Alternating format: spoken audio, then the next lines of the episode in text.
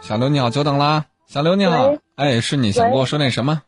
哦，我今年读高中高三嘛，嗯，然后嗯，中等，反正对着电话说，对着电话说啊，不要其实我动那个电话，就好好说。成绩中等，然后呢？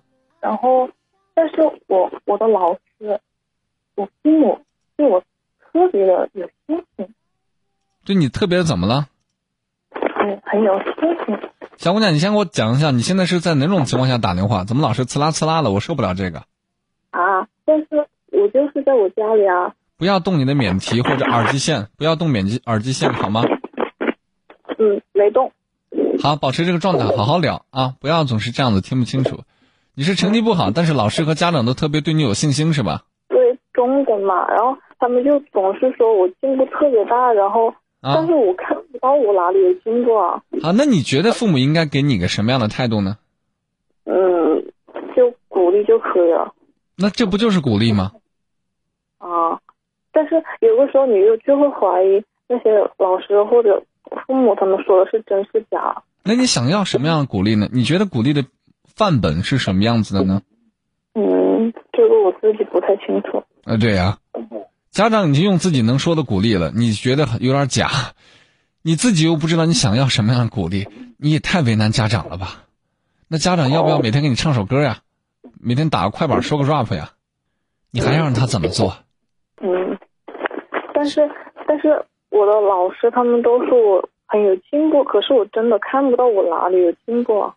如果你看不到的话，能不能努力出进步啊？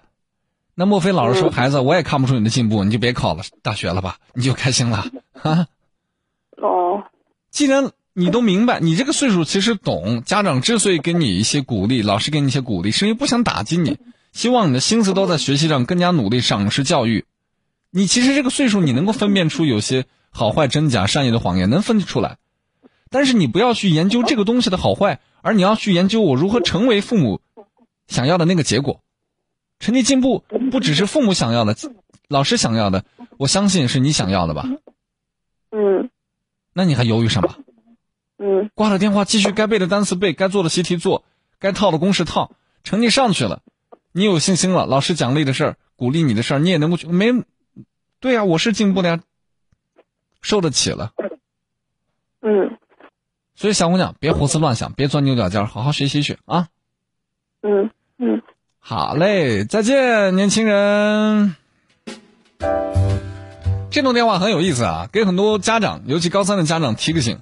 很多高三家长好像没有这个意识。哎呀，现在的这孩子不能批评啊，自尊心强，我们要赏识教育，鼓励他。对，话是这么说的，但是所谓的鼓励教育的背后，一定要有一定的挫折教育，要相辅相成的，不能老是鼓励，孩子自个儿都不信。哎呀，孩子不错不错，上学期四十五名，这学期四十四名，进步了进步了，不错不错，孩子自个儿都觉得脸挂不住，你明白吗？